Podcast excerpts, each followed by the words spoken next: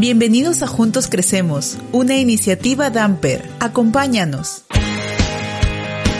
Buen día a todas y todos en casa. Hoy tendremos un gran programa. Quédense con nosotros.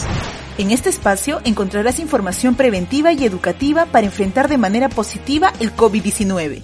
Todo el contenido de este espacio es tomado de fuentes oficiales como Ministerio de Salud, Organización Mundial de Salud y organismos internacionales. Tendremos un poco de todo, tips, consejería y consultorios. Conéctate con nosotros y llega hasta el final de la transmisión.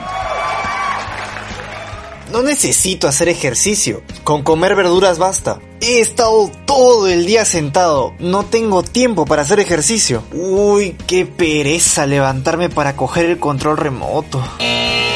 Si tú o algún miembro de tu familia tienen este tipo de frases o excusas, cuidado, porque es muy probable que estén teniendo una vida sedentaria. Por eso, el tema del día es combatiendo el sedentarismo. Primero y antes que nada, hablemos sobre el sedentarismo. Se define como el estilo de vida de quien realiza escasa o insuficiente actividad física o deportiva. El sedentarismo es considerado la enfermedad del siglo debido a los modos de vida modernos en nuestra sociedad. De hecho, según la Organización Mundial de la Salud, OMS, al menos el 60% de la población del mundo vive una vida sedentaria, sin realizar suficientes actividades físicas según lo recomendable para la edad y la condición de cada quien. La ausencia de actividad física trae consecuencias para el estado de nuestro organismo, como causar o aumentar las probabilidades de tener graves problemas de salud. Algunas de las consecuencias más comunes son obesidad, cansancio, estrés, pérdida de flexibilidad en las articulaciones, atrofia muscular, osteoporosis y hasta diabetes. Pero tranquilos, que existe una solución, y esta es hacer ejercicio. Lo recomendado es tener actividad física por lo menos 30 minutos al día, 5 días a la semana, siendo mucho más efectivo mientras más jóvenes somos, ya que el sedentarismo es un problema que va atacando con los años. Ahora, yo no te digo que vayas en este preciso instante al gimnasio y te inscribas un año. Existen otro tipo de actividades que nos pueden ayudar a combatir el sedentarismo. Y lo mejor es que no necesitas gastar en ellas. Solo debes invertir 30 minutos de tu día. Primera opción, ejercicios en casa. En las redes existe mucha información con rutinas y sets de ejercicios que no requieren material de entrenamiento sino usan el propio peso corporal para ejercitarse, como son las sentadillas, flexiones y abdominales. Ojo aquí, esto es para personas que quieren realmente moldear su figura y mejorar mucho su rendimiento físico. Tenemos más opciones. Segunda opción, ejercicios de cardio.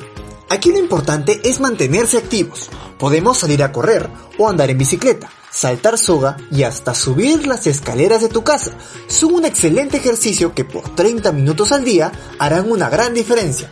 Por último, si crees que no estás listo para empezar a correr de golpe, el salir a caminar también es un ejercicio totalmente válido y muy divertido, sobre todo si tienes compañía. Tercera opción, limpieza del hogar. Así es, dedicarle tiempo a la limpieza del hogar quema calorías y es un excelente ejercicio para las madres y padres de casa. Además, que los más pequeños pueden ayudar, así también los involucras en llevar una vida más sana.